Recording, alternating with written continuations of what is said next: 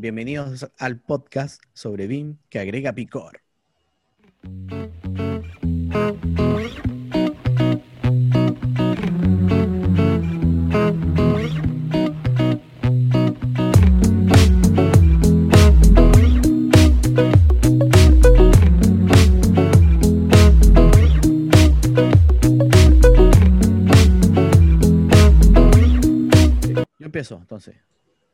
De ahí tú vas cortando a mí si es que pasa algo. Ok. Ya. Entonces, bienvenidos al podcast. Ay, nunca puedo decir bien podcast. Ahora sí. Hola, hola, bienvenidos a BIM con Chile Limón, donde pretendemos agregarle el picor del bueno a la industria, siempre buscando enseñar y resolver dudas sobre BIM y su implementación.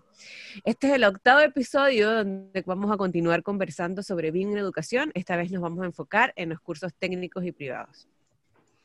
Este es un podcast que está vivo gracias a Edificación Virtual en México y BYS BIM en Chile, quienes ofrecemos soluciones BIM, implementación, consultorías etcétera. Y se transmite todos los sábados. Muchas gracias por escucharnos en el episodio anterior y les recordamos que nos pueden escuchar por nuestras plataformas Spotify, Apple Podcast y YouTube.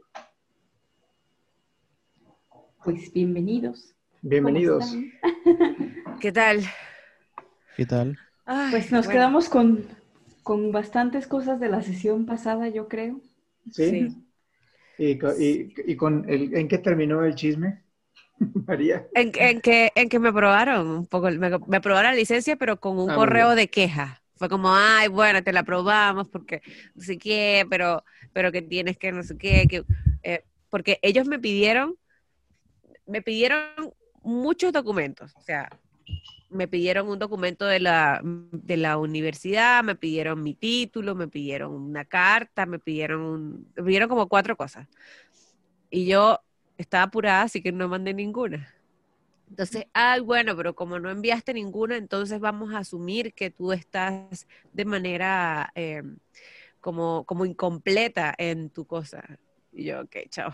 Lo que yo quería que era la- que me aprobaran la licencia para utilizar eh, eh, en las clases, pues ya, ya. Eso lo logré, así que no voy a responder un correo porque es como más meterle como el dedo en la herida, así como vamos a seguir Ya. no tiene sentido. No, no tiene sentido, sí, no.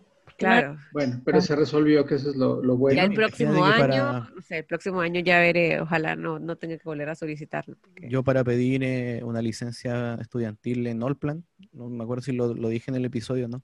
pasado, Ujú. pero simplemente hice un screenshot de mi página de UNIAC, de la universidad donde hago clases, con, con el ramo que hago, con el, el- lo que estoy enseñando, profesor Sebastián, con el ramo tanto tecnología, no sé qué, bla, bla, bla, screenshot y lo envié junto con mi, con, con las, con la solicitud. A las 5 horas ya tenía la licencia de Allplan. Claro, eso es servicio al cliente y, y, y ¿por qué es cliente? Porque tú atiendes a un grupo de personas que van a ser o son potenciales clientes, entonces el servicio al cliente es parte del brazo de enseñanza, ¿no? Y pues obviamente capacitar a los profesores, pues es parte del servicio al cliente.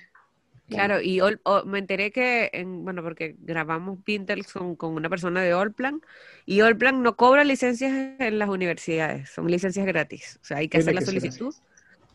Y yo, bueno, excelente, yo creo que, que, que, o sea, si Allplan, que igual me parece raro porque también como es de Nemecheck, es como, En Sí, una no sí, Pero política. son empresas distintas, sí, claro. No, no es que es un gran, una gran oficina. Claro, De hecho, me imagino que Nemetschek debe tener las oficinas en, en, en Alemania y algunas filiales chiquititas o, o- o algunos directores en otros lados. Yo me acuerdo que, o sea, yo, yo creo que parece que todavía Víctor está, sigue en, en Hungría, creo. En- tiene, incluso creo que, que tiene su oficina Nemetschek dentro del Graphisoft Park. Ok. Pero a ver, entremos en tema. Yo, yo estuve googleando y estuve viendo el, qué es lo que ofrecen los cursos de BIM Manager o de BIM, ¿no? Que luego BIM lo ponen como Revit y casi todas, o sea, Sí. si ustedes googlean, van a salir muchas cosas de Revit. O sea, el más grande es el que se va a, a posicionar dentro de los cursos. Pero si, si ya indagamos qué es lo que están ofreciendo, tengo aquí uno y mo- vamos, digo, yo no, no quiero decir nombres, uno por no dar publici- publicidad gratuita, excepto a edificación vi- virtual y a BWise, Claro. y a nuestras marcas, pero a fin de cuentas todos, o de la gran mayoría de los que vi, que son tres, ofrecen una parte que está bien, que es la introducción una, a la filosofía, o sea, les explican, porque hay unos en donde no les explican absolutamente nada. Van de lleno y ya. Fíjate, hay unos que hablan del sector de la industria, de la AS o AIC, depende en inglés o español. Luego hablan un poco del mercado y entran en el tema de los softwares BIM y eso me parece creo que bastante bueno. Y después se van ya a estándares. He visto ya que la gente incluye los estándares y la colaboración dentro de sus bases. Porque fíjense, los primeros cursos que yo veía hace año y medio hablaban No de estándares. software. Nada más. Software. así. Software, Sí. software, software. Y ya no incluían una, como un background. ¿Cuánto dura cada uno? No lo dicen, pero al menos el módulo 1 habla de toda esta, un poco la filosofía y cuál es la industria que envuelve BIM. Igual está, está bastante bien que dé ese tipo de contenidos porque aquí, por ejemplo, dice introducción al BIM, el primer módulo, que uno podría esperarse que den teoría, o sea, introducción al BIM, pero cuando uno se mete un poco más a la malla es como Revit inicial. Entonces es como, ok, no es Sí, introducción al pero, BIM. pero falta como esa, esa base que necesitas. ¿Por qué estás haciendo BIM? El hacerte la pregunta, el por qué estás haciendo BIM, ya es parte de esa estandarización que tienes que tener, que independientemente de si en tu país o no existe, en este- existen estándares BIM, creo que es algo que deberías de, de- de tomar ya como parte de tu trabajo de No, y, y que es súper importante, o sea, aquí pasa mucho, por ejemplo, en Chile, pasa mucho de que la gente, eh, yo creo que es a raíz del estándar o porque, no sé, trabajan en Revit, asumen que saben qué significa la metodología. Ujú.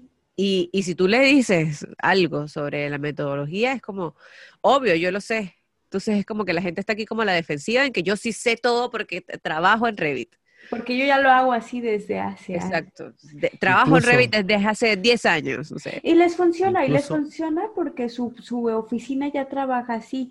Pero ya cuando empiezan a interactuar con otras oficinas o en proyectos más grandes donde viene el problema, porque cada quien está hablando un lenguaje diferente. Algo súper detallado puede ser una cosa para mí, pero para María de los Ángeles puede ser otra cosa diferente. Y ahí es donde, Claro. como no hay estandarización en nuestros procesos, ya se hace un relajo con los proyectos. Y- y- Claro, lo y ahí es donde yo, eh, empiezan a decir BIM no existe, o sea, BIM no eh, sirve. No sirve, claro. Sí, no. Oye, yo, yo, eh, yo incluso hay oficinas, grandes oficinas, que se andan vanagloriando de que están, que, de que ellos hacen BIM Level 3. O sea, sí. eso yo, yo es lo que más, yo el otro día escribir un artículo, ahí lo tengo en el tintero, porque hay, una, hay un, desconocimiento incluso de los grandes directivos de empresas, porque simplemente porque ellos utilizan bien la herramienta, que, que es cosa que está correcta, que utilicen bien la herramienta eh, BIM 360, que es para comunicación, según ellos eso es el BIM Level 3 de, de lo que de lo que es la teoría. Imagínense que es una teoría, ni siquiera se ha podido llevar a la práctica en, en- en- en nada, nunca nadie, porque es una teoría, es una totalmente una teoría en este Es momento. algo utópico. Y ellos dicen, nos- y, y he visto de dos empresas grandes en Chile que dicen que están en el BIM Level 3, ¿por qué? Porque ocupan BIM, BIM 360, o sea que hacen un, un BIM colaborativo, pero eso es, es internamente y eso es, discúlpenme, pero eso yo, eso yo lo, lo vengo haciendo hace mucho tiempo en, lo los procesos hace, hace mucho tiempo. Entonces. ¿qué quiero llegar con esto? Que existe un, no sé si, bueno, uno es el desconocimiento, otro también es el nivel de madurez que va alcanzando la, la- el país o, o- o el sistema completo, BIM, pero dentro de todo esto están las, las casas que enseñan, las casas de software, eh, las instituciones privadas de educación BIM, que simplemente se están enfocando en una cosa y no, se, no están mirando el, el paquete completo que es el BIM y de cómo enseñar el BIM. Yo, yo siempre he sido majadero en que para que el, para que el BIM tome, tome como la consistencia que tiene que ser, además de que obviamente los altos directivos tienen que entender esto, yo creo que eh, esta, esto comienza desde abajo y los modeladores son un pilar fundamental en, el, en, el, en, el, en la comprensión de cómo generar un buen modelo BIM, porque no solamente tienen que saber utilizar bien la herramienta, sino tienen que entender qué están haciendo. Eso es lo que más yo critico. Y aparte de entender qué están haciendo, también entender qué implica la palabra colaborativo. Colaborativo no quiere decir que todo mi equipo va a colaborar por medio de una VPN, una red, y todos en un solo eh, lugar vamos a tener el repositorio de información, lo cual está muy bien y sí es parte de la estrategia que tienen que tener, pero colaborativo se refiere a esa capacidad que voy a tener de trabajar no solo internamente con mi equipo, sino con otros equipos en proyectos eh, de distintas índoles. Eh, les, voy a leer uno, ¿no? Que creo que está casado una casa de software, tengo esa ligera idea. 360 horas, ¿sí? Donde vas a ver 40 horas de Revit Architecture Essentials, 12 horas de diseño paramétrico con Revit Architecture, 12 horas de familias, 12 horas de trabajo colaborativo, teamwork, aunque yo no he, visto que haya un teamwork como tal, excepto el BIM 360, 20 horas de diseño, estructuras, ¿no? Con Revit Structure, Revit Map otras 24 horas. O sea, esto es, aprende el software. Eso es modelado, sí. y aprende cómo interactúa un software. Master BIM, es un Master BIM oficial. Ah, no, pero es que e, eso, a mí en, en Instagram me llegan publicidades de Master BIM eh, Autodesk, Master BIM Autodesk y te cuestan, o sea, tampoco son muy económicos, 600, 800 euros. Entonces, y, y, si, y si hay una publicidad, y si yo, yo eso, es algo que pienso, que si existe el máster es porque hay gente que lo compra. No, claro, pero ¿dónde está la metodología de uso? O sea, todo este uso... ¿Dónde está la colaboración ahí? No, no hay OpenBeam, no hay un concepto de OpenBeam. O sea, el tema colaborativo es, mientras tengas mi entorno, podemos colaborar no entran ningún otro tipo de estándar. Aquí no hay estándares. Exacto, es por eso que no necesitas un estándar, es por eso que la gente no le ve luz, es como, ¿para qué? Porque no han tenido esa oportunidad de tener que interactuar. Pero no, no, saben a mí, no, no, van a saber ni idea de cómo armar un plan de ejecución BIM, no tienen ni idea de para qué usarlo. Van a saber todo lo que es la, digamos, toda la cartelera de softwares que se tiene. En, mucho, el 70% son Revits, pero pero no sabe nada. O sea, ese, ese BIM manager va a salir hueco. Así no va a ser. Pero es que, si ni siquiera es un, es un BIM manager, es como un modelador, un poquito, un modelador de diferentes especialidades. Es un modelador muy bien este, armado en el sentido de utilizar el software, sí, pero deja de fuera todo lo que implica ser un BIM manager. El primer error del BIM manager, lo platicábamos, es que no sepa el alcance, el scope que tiene que modelar y con quién tiene que modelarlo. o sea, quién y para el trabajo ni idea cuáles son los, los, como que los tiempos límite. Lo que más falla el BIM Manager es no, no produce en tiempo, produce de más o de menos y no está pegado a los KPIs. Si yo voy a producir un proyecto ejecutivo, tengo que derivarme a, hacer una información en planos, ¿no? Y yo sigo modelando y modelando y modelando y de repente no, no me, no, no, regreso a lo que tengo que hacer. Entonces el BIM Manager se vuela y te ofrece recap, te ofrece, no sé, Dynamo, te ofrece ¿no? Aquí hay una de mediciones BIM con Revit y CIPE, o sea, pero no, no, no va al grano, no lo enseñan a producir resultados. Claro, mira, yo... Disculpa, Sebastián. Y es como, a mí, a mí lo que me produce como, como, no sé si extrañeza, ¿no? Es como que en, el mismo momento ya te enseñan a, interactuar con otras cosas como Dynamo o, o cosas que que en, el momento, yo creo que para, para ese momento no, no, es tan necesario todavía. Como que, ¿por qué descansar tanto en, en Dynamo todavía? O sea, yo siempre he pensado que Dynamo, independiente de todas las cosas buenas que hace, em, todavía no es, o sea, no, no, encuentro que sea necesario en las, en las primeras etapas de, de, de, aprendizaje. O sea, si estamos recién aprendiendo y me voy a meter otro software que es de, una estructura totalmente distinta a, lo que es la construcción de, virtual de un modelo. O sea, yo, yo siempre he pensado que eh, para un modelador lo primero, lo, lo, primero que tiene que entender es que está construyendo un modelo virtualmente y ese modelo virtualmente tiene un proceso de construcción. Ahora, que deriven documentaciones, que deriven análisis, eso se verá después en el, en el camino, pero no sé, eso es como una crítica al, al, aprendizaje del modelador. Ahora, del máster, ¿quién define qué es máster también? Eso lo, lo, O sea, claro, es como que, y yo no creo que esto sea un magíster, sino este debe ser un diplomado un poco más prolongado y ya. Eh, y, y, bueno, yo creo que en base a esto es, es también el, tienen mucha culpa de la madurez del BIM que, está actualmente, porque si, si la oferta de, de las instituciones privadas o de, o de estas instituciones de capacitación privadas es esta, obviamente todo el mundo está aprendiendo eso y no aporta a la madurez del BIM en la región, sino que más bien le baja. Entonces, cuando alguien empieza a hablar de estándares, de Open BIM, de IFC, la gente es como, ya, pero esto no me estás hablando de lo que es realmente el BIM, ¿dónde está el software? Entonces, está, en, en, vez de aportar, está haciendo un daño a, a la metodología, está haciendo un daño a lo que busca la metodología. Por eso es que cuando llega un estándar y te están pidiendo IFC, la gente es como, pero ¿por qué me estás pidiendo un IFC? Si, si eso no está probado que funciona. Exacto, no, no entienden eso. Claro. no te lo dan.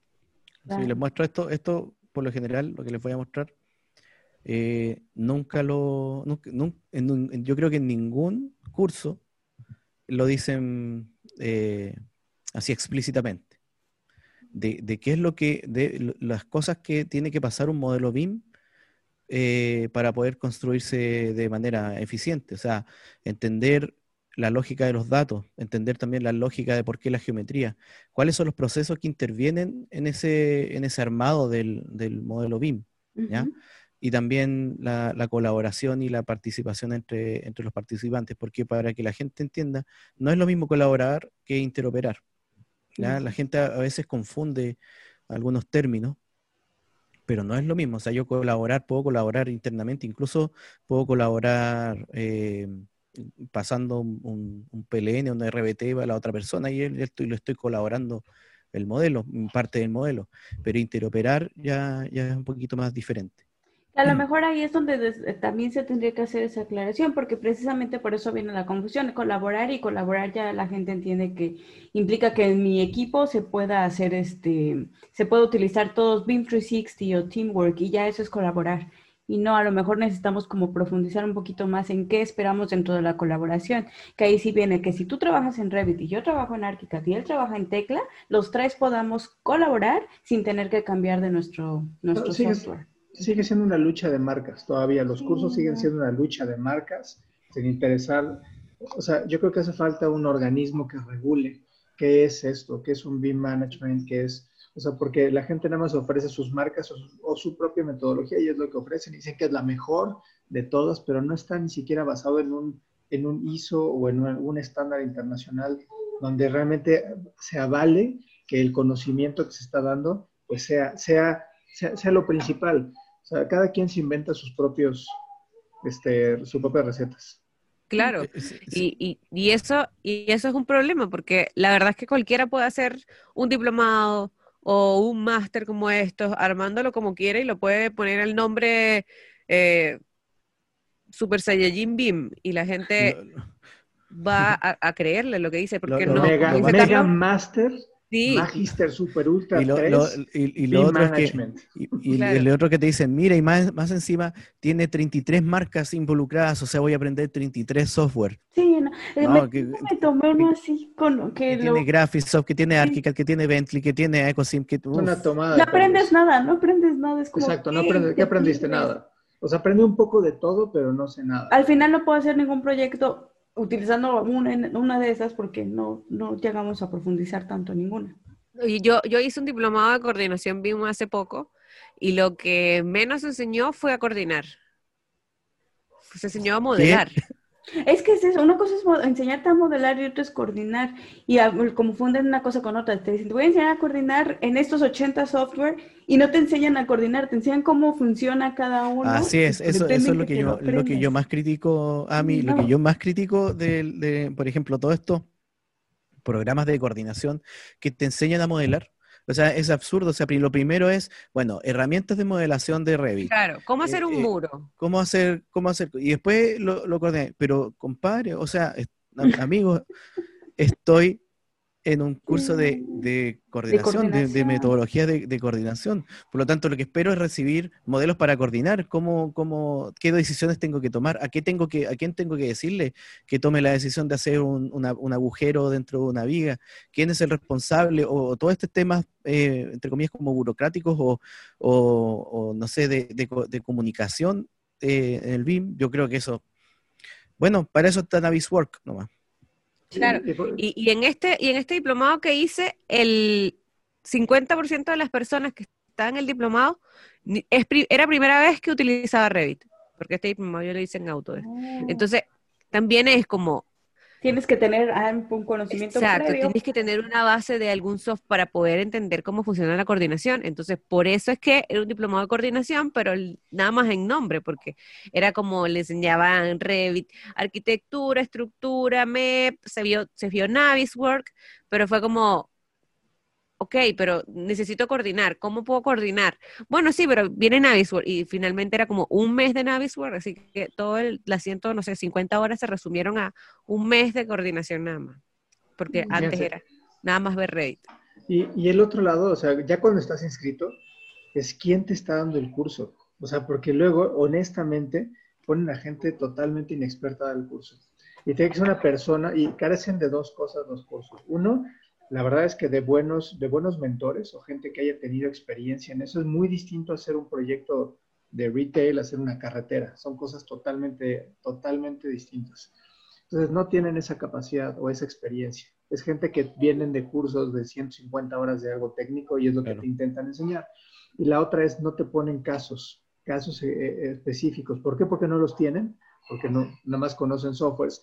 Pero al poner los casos, uno entiende, uno entiende por qué es donde está la experiencia. Oye, aquí aprendimos esto, aquí nos tocó hacer esto, fíjate que en la coordinación tuvimos problemas con los ingenieros de este lado, pero eso es lo que estás buscando de un, de un diplomado o un curso, un, algo que me va a dar experiencia, no nada más que me va a dar este, el cómo modelar o cómo utilizar el software. De eso no lo he visto en el 80% de las, de, las planillas de, digamos, de cursos o o B-Management, o ya, ya ni siquiera se le puede llamar algo porque cada quien le pone el nombre catchy para jalar más gente, pero realmente no, no, es. Es, es una mentira lo que están ofreciendo muchas, muchas empresas que están ofreciendo cursos, porque no te da, no te dice exactamente qué vas a hacer. Fíjense, si vamos a plantear, porque nosotros estamos haciendo nuestro, nuestro, nuestra asesoría de CAD to BIM, ¿no? Y es muy claro, te pasas de CAD a BIM, no hay más, ¿no? ¿Cuánta experiencia hay? Mucha experiencia pasando de cada BIM, ¿no? Pero no es así como, ah, es un BIM management, no sé, training. ¿Por qué? Porque es tan amplio, tan extenso, que no, no, puedes ni siquiera, no podrías poder poner ese nombre en un curso porque no, o sea, ¿y basado a qué? ¿A puentes? ¿No? ¿A, a qué industria te estás especializando? Enfocado, enfocado a algo. Una, otra de las cosas que yo también me he dado cuenta de, de muchos, y no, no, no, no voy a dar nombres, pero sí que hay profesores, por ejemplo, que enseñan BIM, BIM y no tienen idea, nunca, no, tienen idea, por ejemplo, de, los estándares IFC, por ejemplo, o del mm. estándar BCF, ni siquiera, o sea, dentro de las preguntas que les hacen a veces, no saben responder qué es un BCF. Y ellos están dando clases en la universidad. Sería tan fácil ponerlos de verdad en, en predicamento tan fácil con ese predicamento, porque sí, exactamente, no saben, hay una parte que es la integración de información en un proyecto, o sea, cómo estamos integrando información, y la otra es cómo administramos cambios. Simplemente esas dos metodologías que rigen todo el tiempo, porque el proyecto ejecutivo se va intercambiando y se va cambiando y se van modificando, pero eso, integrar información, ¿dónde? Y luego intercambiar, hacer los cambios, administrar cambios para que produzca, este, para que el proyecto avance. Esas dos cosas no las dan dan el Revit, dan ArchiCAD, dan no sé qué, pero ¿por qué? Porque de verdad no saben, no saben hacer un proyecto ejecutivo. Entonces, cuando, cuando entra una, una empresa a hacer una asesoría de esto, pues sale con una patada. A mí me pasó que el profesor no sabía que era BCF y yo le expliqué que era BCF. Imagínense. ok. Pero, pero también lo que pasa es que a raíz de que, de que esta es la única propuesta que hay, la gente no quiere otra cosa. También lo que pasa. Nosotros hicimos, o sea, propusimos realizar un curso de modelador BIM que iba a tener tres software y la gente era como, ah, pero yo nada más quiero aprender Revit. Ah, no, pero yo nada más quiero aprender Arquica. Sí, sí. Entonces es como, ok, pero, pero sería interesante que pudieras aprender otras cosas. No, no, yo solamente quiero aprender Revit. O no, yo quiero... a mí solo me sirve esto, no necesito nada más de paja, paja. Como que la oferta también o sea, yo creo que esto empezó a ser dañino desde el primer momento, donde esto nada más era la oferta de, de un solo software, de que todo, todos los roles tenían que ver con Revit o con ArchiCAD, y ahora ya la gente aceptó esto y cuando ve algo que es extraño, que trae estándares OpenBeam, que trae otro software, que trae, ah, mira, voy a ver eh, estándares abiertos, eh, metodología, la gente es como, ah, no, pero esto no es lo que yo necesito, yo necesito nada más aprender Revit. Eso también Exacto. ¿Y, dónde coordinas? ¿Dónde coordinas? ¿Dónde empieza la coordinación? ¿Empieza en el diseño o no? Debería, claro. La coordinación debería empezar en el diseño. Pero, fíjense, tiene que avanzar el diseño, del diseño conceptual. Hay una fase que es diseño conceptual. y luego es lo que hablamos eso es lo que hablamos nosotros, María, eh, en un, en un eh, webinar que tuvimos hace poquito de, de Plannerly. Hablábamos eso, de, dónde están las etapas de coordinación. Porque... Exactamente. ¿Por qué no les enseñan a las personas dónde están las etapas de coordinación? Exacto. ¿Cuándo involucra un, tema, un proceso de, de cambios, de revisión de cambios, de, de issue por management? ejemplo, lo que cuando estuvimos en las pruebas, ¿te acuerdas, eh, Carlos, que estuvimos cuando hicimos este, este cosa de BIM Center? Estuvimos ahí con con Francisco de Cardet y, y habían unas simples discusiones tan menores que de, pronto se tornan como en, teoría, así como en realidad estas cosas pasan en obra, como por ejemplo la simple pasada de una, de una viga, ¿quién era el que tenía que tomar la decisión? Y, y no pasa solamente cuando alguien eh, em, tiró este modelo a Naviswork y encontró este error, sino que en realidad esa toma de decisión te la pudieron haber preguntado en el transcurso del camino. Oye, me, acabo de encontrar de que, de que necesito pasar por esta viga. Entonces, ¿a quién le pregunto? ¿Al coordinador o le pregunto directamente a ti mejor?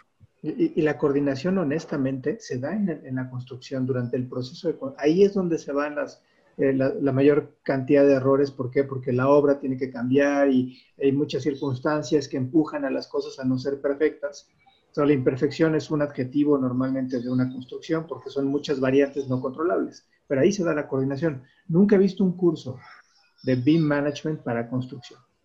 No, porque de hecho, de BIM Management igual es raro encontrar. De BIM Manager se encuentran, pero ya de BIM Management o de Project Management es como, no, no existe, no hay mercado tú tienes que buscar más o menos tener idea de qué implica para poder armar tú tu, como tu plan de, educativo propio. Y ahí, voy a tomar este, este y este. Y ahí le, le, huyen, el 70% le huyen, no, no, no, en la obra no, no, no, nosotros nada más lo damos, no sé, en, en oficina, no, nosotros nos, nos dedicamos a la gente que diseña pero no hay en la construcción. La gente no se va a meter, no se va a ensuciar las manos. Y es que es un todo, ¿no? No puedes como dejarlo en uno sí, en otro no, o sea, es, algo incompleto ahí. Sí, hay un, un, grupo de, de, amigos y que hacen su, sus cursos y se dedican y se especializan únicamente en la parte de costos y presupuestos. Y créanme, dan un chorro de cursos y especialización nada más en costos y presupuestos, porque ya nada más eso tiene una implicación de muchos cursos. Y es que está bien, o sea, puedes tomar cursos por separado, que quiero aprender tal software, ok, tomas un curso por separado especializado a eso. Pero si te están vendiendo algo como eh, Manager o como project manager o así, esperas que te den otro tipo de información. Es como cuando compras una hamburguesa y te dicen, ah, pero es una hamburguesa vegana y te vamos a dar algo que es como carne, pero no es carne. Entonces ya viene ahí la decepción. No, pues, o sea, mejor dime bien qué me estás vendiendo. O sea, no claro. vender algo. Buena analogía. lo, es lo que pasa a mí en ese caso, bueno, eh, eh, yo encuentro que igual es complicado porque eh, por ejemplo, cuando tú haces un curso de, un software, tú, o sea, te pregunto a ti directamente, a ver si me puedes responder. ¿Tú asumirías de que la persona sabe la metodología BIM y la enseñas desde, eh, asumiendo de que la otra persona sabe? ¿O dentro del curso dices, sabes qué, mejor voy a nivelar, voy a decir, esto es, esto, de esto se trata y después empiezo a enseñar la, la, la, herramienta. Lo que pasa es que pierdo esos tiempos dentro del, del, curso, pierdo no sé cuántas horas de metodología primero y lo otro lo, lo, lo tengo que... Eh, Pero ahí lo vendo como curso de ArchiCAD. Y yo, yo, ya, yo como consumidor digo, ah, ya sé, me va a enseñar ArchiCAD, no me va a enseñar tal vez metodología ni nada. Pero lo, lo malo es que el consumidor o el que va a consumir eso no no puede, puede no saber que para, para saber utilizar ArchiCAD, necesito primero entender qué es BIM. O sea, es una cosa tan, tan Ajá, simple como Pero esto. vas avanzando, pero supongamos que como, bueno, no como nosotros, digamos, alguien que ya usa BIM y dice, ok, ya quiero seguir al- a subir al siguiente nivel, ya sé un software BIM, ahora quiero meterme en la parte de coordinación BIM, que ya implica como esta interacción, eh, colaboración, interoperabilidad. Entonces ya me informé un poco, ya investigué un poco qué implica hacer, eh, hacer coordinación BIM y encuentro un curso que me ofrece a enseñarme coordinación BIM. Entonces yo ya espero ciertas cosas, pero llego y no, me vuelven a dar eh, cómo utilizar Revit o cómo utilizar ArchiCAD y nunca vimos coordinación. Ahí es donde viene mi decepción. Es como de, oye, no, yo estaba esperando que me dieras otra cosa. Si hubiera querido un curso de Revit o de ArchiCAD, me meto a un curso de Revit o curso de ArchiCAD, no a un Claro. curso de coordinación BIM. Sí, pero Claro. no- y no pueden llamar, las marcas no pueden llamarle BIM Manager a un curso de su marca, porque eso no es BIM. Management. Ujú. Sí, Claro. eso, o sea, si lo escuchan, ahí es una marca, no le crean, no es un BIM Management, es un... Es la un- hamburguesa un man- vegetariana. Es la hamburguesa vegetariana, exacto, eso no es, eso no es carne. Eso no es carne. Eso no es carne. exacto.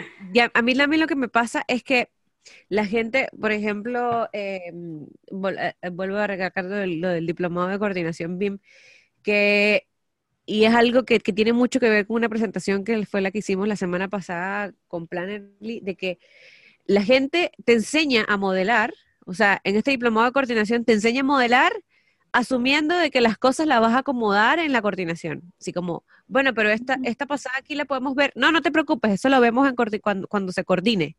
No. Entonces, igual están, están enseñando malas prácticas, Ujú. porque es como, como que, bueno, no, pero si esto se va a coordinar igual. Es un curso de malas prácticas. O también así como de, eso en la vida real se soluciona de otra manera. Y tú así de, También. Eh, Exactamente, eso, es- eso justo lo dijiste a mí. Eso es que todo lo que te enseñan no aplica a la vida real. No, bueno, es que es otra cosa. No es que yo nunca Yo- me he topado con eso ahí. Pero es exacta, se descarta en automático. Yo le hubiera lo que dicho eso, María, yo le hubiera dicho eso así como, oye, eso no es así, ¿no? Váyase, váyase. O devuélvame sea, mi yo, dinero. Sí, Por ejemplo, yo es como igual si le exigí muchas cosas, como que, y hacía preguntas, y creé una especie de mini revolución en ese, en ese mismo diplomado, porque era como, pero si yo eh, he visto esto de otra manera, o sea, ¿cómo, cómo- ¿por qué estás enseñando esto si, si, no sé, en los estándares dice que no se tiene que hacer así? No, pero es que así realmente se hace. Si un poco, algo es lo que dicen los estándares y otra cosa es lo que pasa en la vida real. No. Y es que tampoco, Fíjense. ok, siendo, poniéndonos un poco del lado del profesor, la verdad es que es bien complicado también. No los eh, disculpo por eso, sino que me refiero a que si vamos a dar clases de algo, se nos exige estar mejor preparados. Sí tenemos, no se vale decir, ah, los estándares no aplican, ese tipo de cosas. Realmente tenemos que estar como educándonos diariamente para poder dar clases o cursos referentes a cierto tema. Claro. Miren, miren, yo, yo aquí quería mostrar, eh, bueno, ahí, ahí lo voy a tratar de explicar para la gente que no nos escuche, pero, por ejemplo, yo en este curso, que el Es la- curso se llama poniendo como, Sebastián una tabla de un curso que, sí, que él un armó. curso que se llama, que se llama IFC Vincolab Zoom, y me, me enfoco en las Smart Views. Pero la verdad es que yo no puedo asumir que la gente sabe todo hacia atrás para poder utilizar las Smart Views. Entonces, ¿qué hago yo? Yo hago una introducción, pero completa de, de todo. O como primero una introducción, ¿qué es BIM? O sea, de partida, em- hablemos todos, ¿qué es BIM para ti? ¿Qué es para mí? Eh, ¿por qué, cómo, se, ¿Cómo se generan estos, estos modelos paramétricos? ¿Por qué el BIM es diferente al CAD? ¿Por qué el, el BIM es diferente al 3D, por ejemplo? Eh, las formas de colaboración. O sea, pues, estamos dentro de esto, oye, hay, hay mucho más que, que ver. Y de todo esto, al final, al final, el curso es esto nomás. Entonces, lo de los Smart Views y, y los filtrados y todo. Pero es que lo que pasa es que yo no puedo, yo no puedo a- a asumir de que la gente sepa que los modelos BIM traen información incrustada dónde, eh, qué son los property set, qué es la cual, cómo, cuáles son los distintos tipos de geometría de- del IFC, eh, qué es el IFC propiamente tal, por qué nació el IFC, qué, qué- qué viene a hacer el IFC y por qué es tan importante la Building Smart, etcétera, etcétera, etcétera. Entonces, todas esas cosas, o sea, yo para un, curso que es tan chiquitito como simplemente eh, el saber utilizar las Smart Views. Yo tuve que hacer un barrido hacia atrás completo para que la gente entienda realmente lo que quiere y cuál es el objetivo de, esto de las Smart Views, que son prácticamente filtros dentro de, de, de Zoom. Exacto, pero ahí tienes como dos vertientes, o una de ¿qué es lo que te hiciste? O pones como cuál es el nivel mínimo de conocimiento que tienen que tener para poder entrar a tu curso, o haces una introducción y antecedentes para que nadie se pierda y pueda encontrar a alguien. ahí quizás ahí quizás me uno un poco a lo que dijo Carlos, que ¿quién certifica esto? ¿Quién certifica primero a los profesores que realmente están entregando la educación que tienen que entregar? Eh, y, y, también el nivel de educación, porque no puede entrar, lamentablemente no puede entrar cualquier persona a un curso porque va a enlentecer a los que vienen, a los que realmente que estén en un nivel que están, que quieren aprender un poco más avanzado. Entonces, lo rodea también, y, y, me uno, creo que también lo nombré en los capítulos pasados, que yo me metí a un curso de Revit básico, asumiendo que era básico, obviamente. Pero lo malo, lo malo fue que había, había un dispar de gente que hay gente que sabía un poco de Revit, pero poco, y hay gente que no sabía nada. Muy, y, hay, gente que no sabía, pero realmente nada. O sea, hay gente que ni siquiera había escuchado la palabra Revit en este, a este nivel. Entonces, te metieron a un mismo saco a 40 personas con un nivel de, de, de diferencias grotesca. Entonces, el curso al final se tornó, se tornó un curso malo, pues pesado, súper pesado, yo estaba aburrido, entonces obviamente que yo puedo asumir que yo sé hartas cosas, más cosas que las otras personas, pero independiente yo no soy yo no soy usuario profesional de Revit, entonces pudiera haber aprendido otras cosas que quizás yo no sé. Eso yo esperaba, la verdad, pero al final se tornó en algo que eh, pasa, pasa en esas cosas y por qué, y, ahí puedo estar contigo, Ami, que quizá necesitamos quizás filtrar a la gente o medir algo antes, antes de hacer un curso que está enfocado en algo tan avanzado. Si tienes estas características, entras, entras. Si no tienes, no. Es como, por ejemplo, les voy a contar, apenas me metí a un curso de alemán y yo llegué y dije, a mí pónganme en el más básico. No, pero es que no tienes ningún conocimiento. A mí pónganme en el más básico. Y no les importó lo que les dije y aún así me hicieron un examen diagnóstico para ver que efectivamente no sabía nada, o sea, para efectivamente poder ubicarme en el grupo ideal y no estuviera retrasando la gente o fuera demasiado avanzado lo que yo sabía como para la gente que entraba y no pasar eso que le pasó a Sebastián. Y creo que es algo muy sano de hacer, que incluso María de los Ángeles comentó en la sesión pasada que ella hacía. Antes de comenzar un curso, haces un diagnóstico para ver cómo está tu grupo y saber efectivamente qué temas reforzar. Eso es profesional, eso es profesional. Pero, lo que pasa, lo que pasa es que en estos, en estos lugares técnicos que dan cursos, lo que les importa es vender. Entonces, eso te decir. entonces es como, yo puedo estar en un nivel y no, no me importa meterte en el saco que sea porque yo necesito llenar un cupo máximo de, no sé, 15, 20 personas y, y, si yo le hago un diagnóstico puede ser que entonces me queden 5 personas afuera que no me van a comprar y que voy a perder, no sé, 5 millones de pesos o unos 5 mil dólares porque, porque no la... Entonces prefiero como institución que, le importa nada más es el dinero, digamos, falta de meter a todo el mismo caso. o sea, se tiene que hacer una dos, porque no se pelea tampoco los objetivos de la empresa de ventas, pero evidentemente lo que dices es muy importante. O sea, tal vez tú no eres para este curso, pero eres para este. A uno la oferta debe ser para todos. amplia. ¿sí? Amplia. Ok, no, fíjate, no, no te veo en el curso de, de, Revit intermedio o de BIM Manager o de coordinador BIM, pero sí te veo para esto, es el BIM Essentials o esenciales BIM, donde empiezas a entender cuál es la metodología y todo eso. Pero sí, o sea, lo que, lo que sucede ahorita es que ahorita hay una guerra de cursos técnicos. ¿Para qué? Para aprovechar que la gente está en su casa, está sentadito y puede tener más tiempo y está ofreciendo pura basura. Entonces tengan mucho cuidado con esos puntos porque no sabes ni quién da el curso, ni si eres tú para ese curso o no. Simplemente es tan rápido pagar lo que es, es transaccional.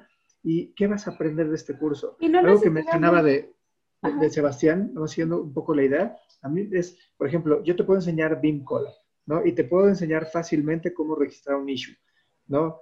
¿Es, es difícil? No es nada difícil, lo haces rapidísimo. El capturar el, el, el, issue correcto, el dirigirlo a la persona que lo va a resolver y el mantener una cantidad de issues resueltos contra no resueltos, eso no te lo enseña el curso técnico. Eso te lo enseña la persona que te dice, que lo ha utilizado para un beneficio. ¿Para qué? Para que el proyecto avance, para que no se atore. Y a lo mejor tener, o sea, aprender a hacerlo en un, en un curso solito de, de BIM Collab Zoom, lo entiendes perfecto. Pero si ya metes en un curso BIM Collab Zoom y Revit y ArchiCAD y Dynamo y Python y va, mil cosas más, ya es donde dices, no, ya, o sea, ya hasta se me olvidó para qué a cada software. Exacto, eso, ese curso que hablamos es horrible, o sea, te enseñan sí, todas las herramientas. Literal hay uno que sigo en Facebook. ¿no? Oye, Y es- ajá. sí, dale, dale, dale. Ah, y es como, te enseño 30 software, 30 software por tan solo 3 mil pesos. Y tú así de, pero ¿para qué? O sea, y en un periodo de 3, 4 meses, una cosa así, es como, no tiene Oye. sentido. No sé si ustedes eh, eh, tuvieron la oportunidad de buscar eh, Master Beam hace cuatro años y si lo buscan ahora. ¿Han visto la diferencia? ¿no? O sea, si buscan en Google, en- si buscan en Google en este momento Master Beam nomás, te aparece Uh. una chorrera de Master eh, impresionante. De, Pero de- Sí, pero es que Yo creo que, que es importante un poco cuáles son las cosas que tiene que tener un diplomado o un curso que son, que son eh, primordiales y que son imprescindibles y que tienen que estar. ¿Cuáles son estas cosas? Que te explique la metodología, que te explique estándares, que te explique OpenBeam y que luego, perfecto, me explique lo que me vaya a explicar de software, de, rol, de lo que sea. Pero creo que siempre hay que estar. Bueno, este, el Master Beam de Seguridad es uno de los más antiguos que, que han Sí, estado. justo, justo estaba en ese. Y, y, eh, yo he escuchado cualquier tipo de comentarios de este Master Beam, de buenos, malos, buenos, más que todo buenos, porque bueno, o sea, igual Son- yo son lo que bastante son, costosos. son, Tiempo son para- caros, son caros. Son Entonces, bastante costosos, bastante claro. costosos. Y, y, y lo bueno es que, por ejemplo, el máster de seguridad tiene máster perfilados a industrias. Tiene un máster para infraestructura, tiene un máster para arquitectura, tiene un Sí, máster... como entonces- se debería de hacer.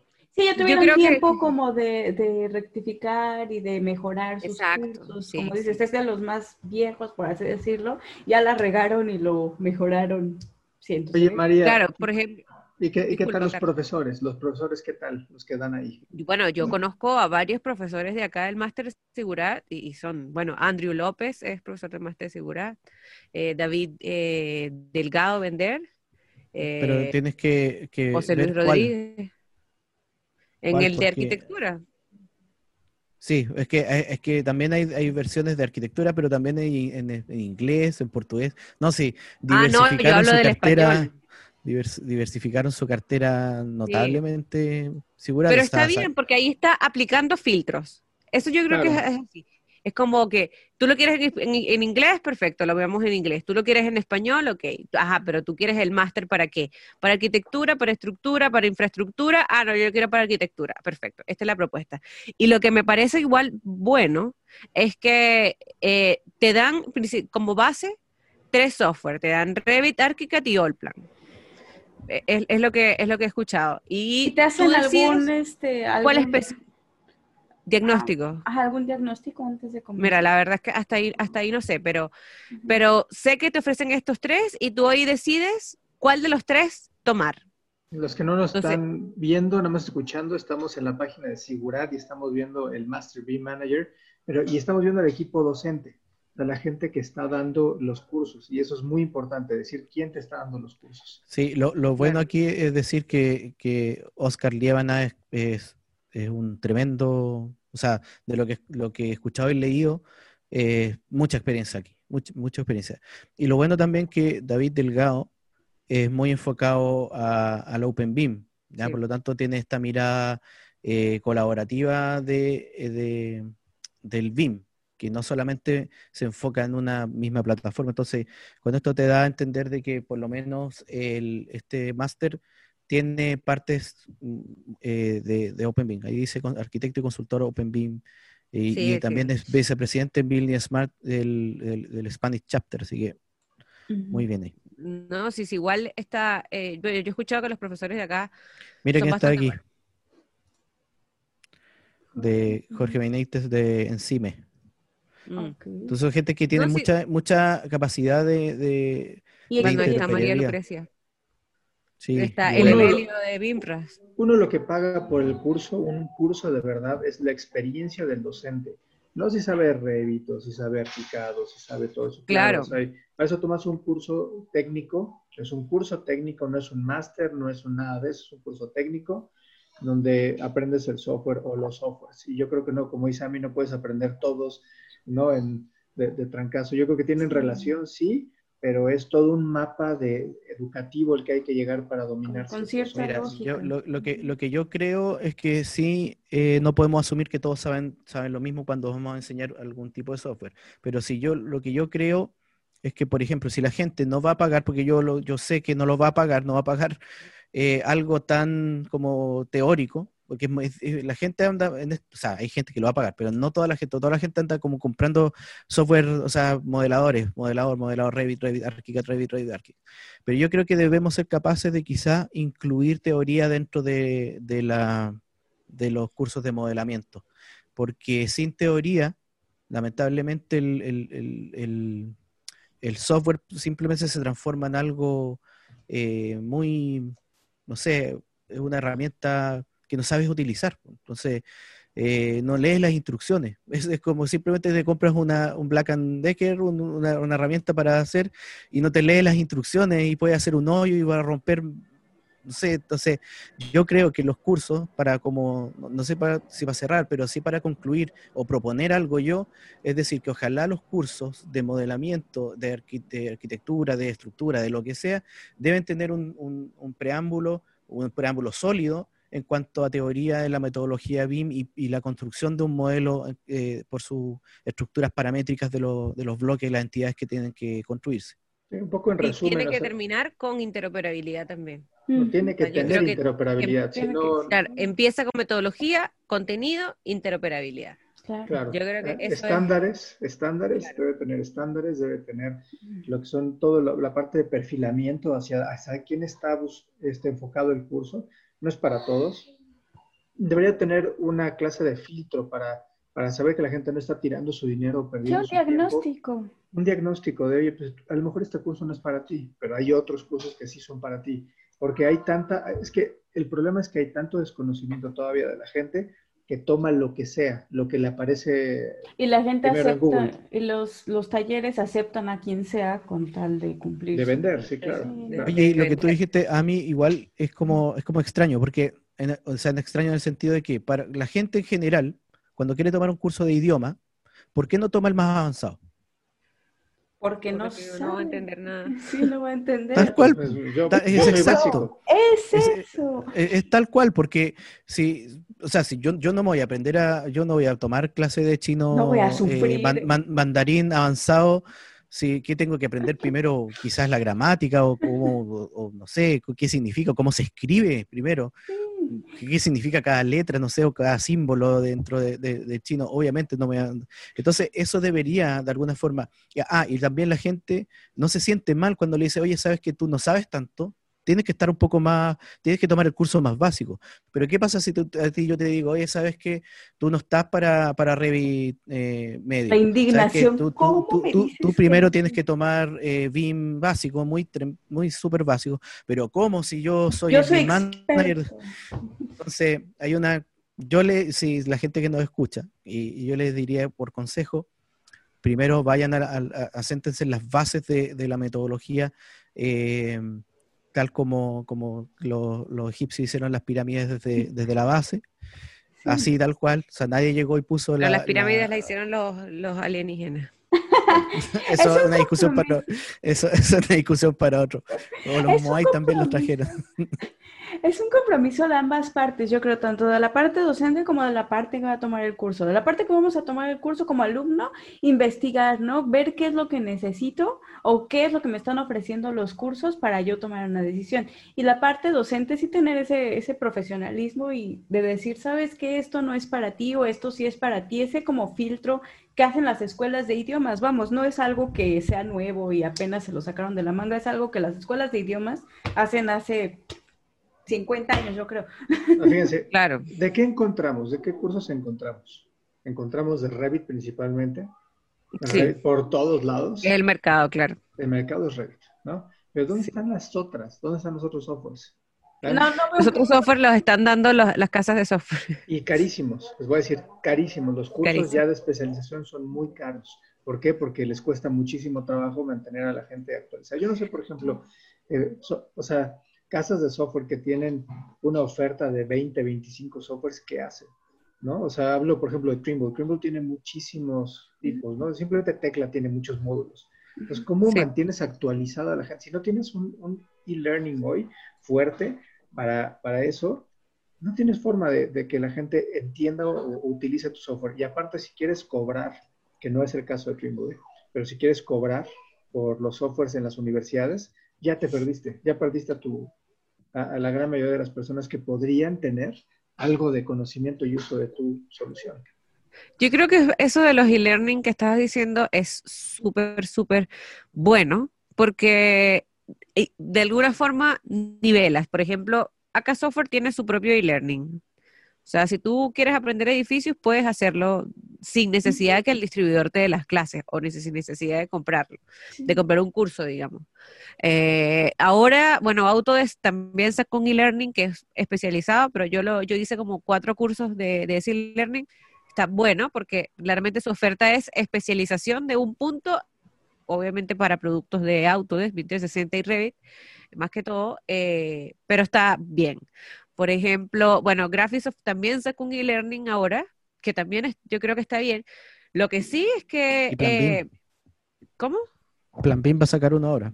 Sí, pero de las casas de software, de las casas de Ah, software es- es súper fundamental eso porque así igual, no sé, uno cuando, cuando firma un convenio de partnership, eh, en, en algunos casos, uno, uno tiene que certificarse para poder dar la clase. Y no es tan fácil certificarse, por ejemplo, hablo de, de, de Software porque, o sea, no nos podemos certificar nosotros con AK Software ahora porque realmente ni, ellos ni siquiera tienen una certificación. Entonces van a inventarla, van a sacarla para podernos certificar porque la verdad es que nosotros queremos dar la clase cuando estemos certificados. O sea, nosotros ahora podríamos abrir un curso, pero no, no sentimos que no vamos, a, no vamos a entregar el valor completo. Entonces, que, que exista esa oferta de que las personas que, que compren el software puedan hacer su curso, que es gratuito también, o sea, con tu código de cliente puedes acceder a este curso gratuito. Yo creo que es algo súper fundamental y eh, lo hacen de calidad y uno como, como distribuidor puede que, que pueda hacer algo más avanzado, no sé. Yo creo que esa es una buena propuesta. Eh, Bueno, cursos y, lo- y- y lo, y lo que dije también, eh, eh, Plan BIM, Chile va a sacar su e-learning, así que hay que estar Mm. atento ahí. Decías que en Como- a, mí, a, mí, a mí la verdad que me, me independiente que pueda tener un, un- un- quizás algo contra, o sea, no contra, pero con lo que vendemos nosotros, que somos, obviamente nosotros vendemos cursos también. eh, para, para nosotros igual es bueno entender el nivel de que va, va a meter Plan BIM dentro de estos cursos, porque Plan BIM acepta las bases de- del estándar BIM para proyectos públicos aquí en Chile, obviamente, y es como el, el organismo que rige o que está diciendo, saben que las cosas se hacen así. Entonces, yo Mm. creo que va, va, va a ser bueno para nosotros, Va a ser un para regulatorio. también pa- para- claro, y también para, para ver que nivelemos hacia arriba y no hacia, hacia otros lados. Entonces, eso es lo Y- correcto para nosotros. Y que yo creo que también, o sea, pensándolo un poco de la manera comercial, muchas casas que, que dan capacitaciones de los software podrían agregar este filtro. Bueno, hagamos una primera etapa, hágase estos cursos de Plan BIM, vea estos e-learning y luego empezamos. Y lo, bueno que, que, que se me soplaron por ahí, que por ahora va a ser de me- metodológico, ya de, de estándar, de temas así, y no se va a enfocar tanto por ahora en las tecnologías. O sea, hasta para el momento, por ejemplo, yo creo que no, no, va, no va a hablar por, por ahora de IFC o BCF, cosas así, pero sí va a sentar las bases de la, de la metodología, que es cosa que es muy buena. Sí, yo creo que para dar un curso de esos, ya con el conocimiento y estándares, creo que tienen que tomar en cuenta ya las, las casas de software para que realmente puedan tener éxito, porque evidentemente también necesitas el, el software. O sea, no puedes hacer BIM sin software. Claro. Sí. O sea, no puedes nada más, puedes dar un curso de met- metodológico, pero en el momento de meter las manos en hacer algo, sí necesitas empezar a, a aterrizar en qué lo haces. No, nosotros cuando damos eh, estas asesorías B-Member necesitamos llegar a qué software tienes, porque para armar plantillas, para armar este, estrategias tecnológicas de comunicación y todo eso, necesitamos saber pues, qué software tienes, qué sistema operativo tienes. Entonces sí va a tener que, yo entiendo que se hayan mantenido el margen de, lo, de los softwares, pero creo que va a ser importante que lo empiecen a, a trabajar. Claro. Claro, y bueno, nosotros con nuestra propuesta de Cat2Beam, de, de B-Member, eh, es un poco eso. Eh, eh, nosotros empezamos con una base de contextualización de metodología, empezamos a hacer un diagnóstico, entonces se cumplen algunas cosas como, como parámetros que te pueden, obviamente, ir direccionando por un buen camino como hay metodología, luego viene, ok, el software, pero no se abandona lo importante que son los procesos, no se abandona el equipo, entonces es como algo súper íntegro y que me parece que es, una buena... Pero el orden es distinto, el orden es primero te enseño qué es, te enseño tus procesos, lo, o sea, aclaramos lo que haces, cómo lo haces y con qué lo haces y luego te decimos con qué lo puedes hacer mejor, no al revés. Claro, y, es, algo que es súper puntual, también es algo de, como decía Carlos, es cat to beam, en dado caso de que sea ese, porque existen más, más eh, opciones, pero si es cat to beam, entonces nuestro foco es pasarnos a beam para llegar a un objetivo.